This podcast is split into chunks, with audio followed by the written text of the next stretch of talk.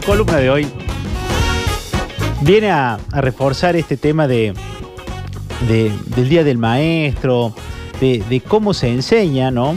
Y cómo muchas veces nuestros maestros terminan siendo nuestros ídolos, ¿no? Y nuestros líderes terminan siendo nuestros maestros. Y en esta conjunción de, de, de maestro y líder, eh, saber construir un espacio de aprendizaje para la gente que, que lideramos eh, es fundamental. Y mucho de eso tiene que ver con la columna de hoy. Uno solo puede aprender en espacios de confianza. Si hay algo que alguien necesita de, de tu profe, de tu maestro, de tu líder, es que te hagan sentir en todo momento confianza, ¿sí? Confianza en lo que sos, confianza de lo que sos capaz de hacer, ¿sí? De- del tipo de promesa que encarnas. Hay tipos que si hay algo que han descubierto en vos, en poder decirte, negro, flaco, estás para mucho más. No sos esto que te está pasando. Y esas palabras dichas a tiempo y, y que te ayuden a dar el primer paso, marcan una huella. Y ahí están los maestros, ¿no? Y a veces como, como líder, nunca te imaginabas que te iba a tocar liderar un equipo y que te iba a tocar enseñar o que alguna gente copie o trate de aprender de lo que hacías porque te transformaste en su ejemplo. Y hoy más que nunca los liderazgos necesitan modelaje, ¿no? Tipos que sean ejemplo de lo que dicen. Ya es muy difícil que alguien te crea o haga las cosas porque solamente lo decís.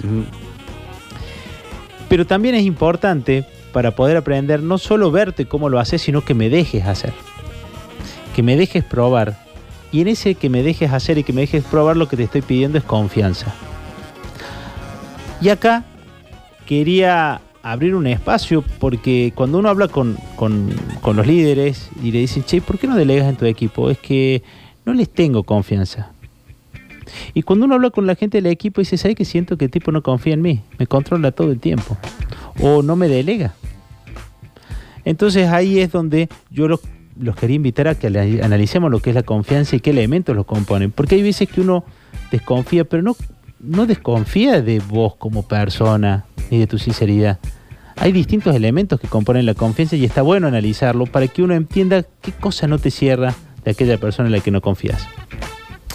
La primera cuestión es si la persona en la que confías algo es sincera. La sinceridad es un elemento de la confianza. ¿Qué significa la sinceridad? Si este tipo piensa lo que dice. Si es coherente lo que él piensa con lo que termina diciendo o haciendo. Estos que te dicen, sí hace esto, pero en realidad oculta. Estos tipos que callan. Sí, sí, este tipo no me cierra. O la frase, haz lo que digo, no lo que hago. Claro, cuando tenés que confiar en alguien que no te cierra, porque desconfío de este tipo. ¿Por qué? Porque me parece que acá en público me dice una cosa, pero después no lo hace. Por ejemplo, cuando te dice, claro, olvídate que yo lo hago. Sí, contá conmigo. Y es el primero que después no está. Entonces, cuando no hay sinceridad y no está esa coherencia entre lo que dice y después termina haciendo, uno es difícil que confíe. Linkea un poco a la columna anterior del valor de, de las personas. ¿Cuánto vale? Ah. Y exactamente esto, porque el cumplimiento de la promesa es la que genera confianza. Y ahí hay un historial. Ahora, si yo para poder entender por qué no confío en vos, confío porque no sos sincero, no, hay tipos que la verdad, cuando me dicen yo voy a estar, yo voy a hacer, te das cuenta de que el tipo trata de, de- de hacer lo que dice. Pero hay otro problema, que no es la sinceridad, es la competencia. No le da. Claro. Y eso también te, te afecta la confianza, pero no tiene nada que ver con la sinceridad. Me estoy imaginando a varios que a mayor cantidad de yo voy a, yo voy a, yo voy a, es más la lectura de... mm, Mm, claro, es que el, eh, y, es, y ese no, y incluso ese que estás hablando es una tercera faceta. Este es el tipo que vos no le confías, ¿por qué? Porque sabes que no está para eso. Ejemplo, eh, tenés un muy buen defensor, cabecea, marca muy bien y te dice, déjame patear el penal. No tiene nada que ver. claro. Acá a lo mejor puedes tener gente que te ayuda un montón administrativamente. A lo mejor acá hay un contador interno este, y te dice, ¿cómo amo la radio? Sí, ¿me, ¿me dejas el programa? No, podés querer mucho, confío en vos. Yo sé que querés la radio. Pero, ¿qué sabes de armar un programa? ¿Qué sabes de conducir un programa? Entonces hay veces que la compe- no te da. Y eso no te genera confianza. O sea, muchas veces ¿No delegas porque no crees? ¿O no delegas porque el tipo no está formado, no tiene las condiciones, no sabe? Entonces, la capacidad de hacer aquello que promete también influye en la confianza. Y hay una tercera y ahí tiene que ver con lo que estabas planteando, que es la responsabilidad. Hay gente que se muere si no le delegas. Y dice, sí, yo lo hago, yo lo hago, y agarra todas las cosas. Pero después, desde que promete hasta que lo hace, siempre en el medio pasan cosas. Y en el momento que se compromete, realmente vos creías que lo quería hacer, sabías que tenía la capacidad, pero después no lo hace.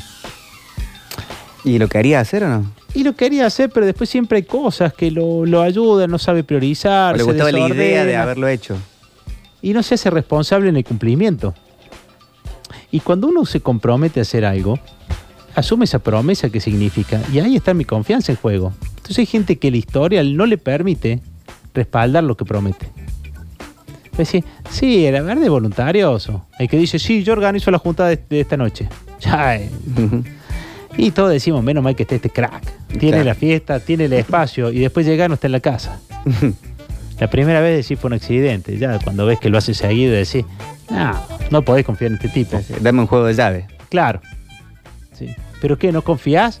Y no, ¿pero vos crees que te estoy mintiendo? No, no me estás mintiendo. ¿Qué crees que no se hace el asado? No, yo creo que sabe hacer el asado.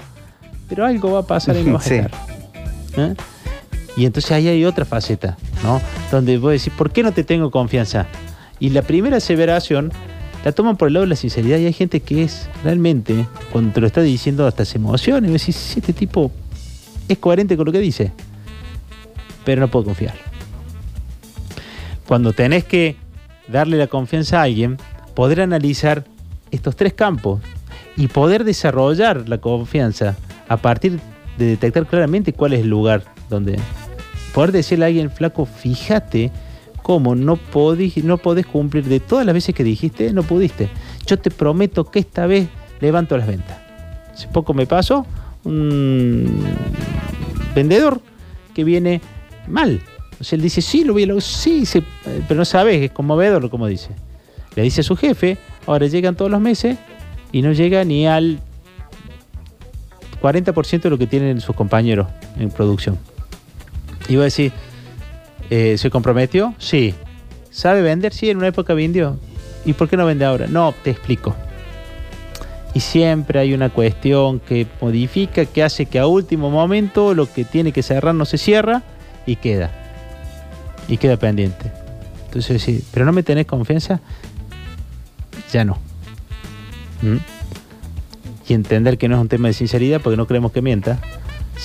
Sabe vender, pero ya no es responsable. ¿Mm? Si es una cuestión de competencia, que las desarrolle. Y si es una cuestión de sinceridad, probablemente no debe estar en tu equipo.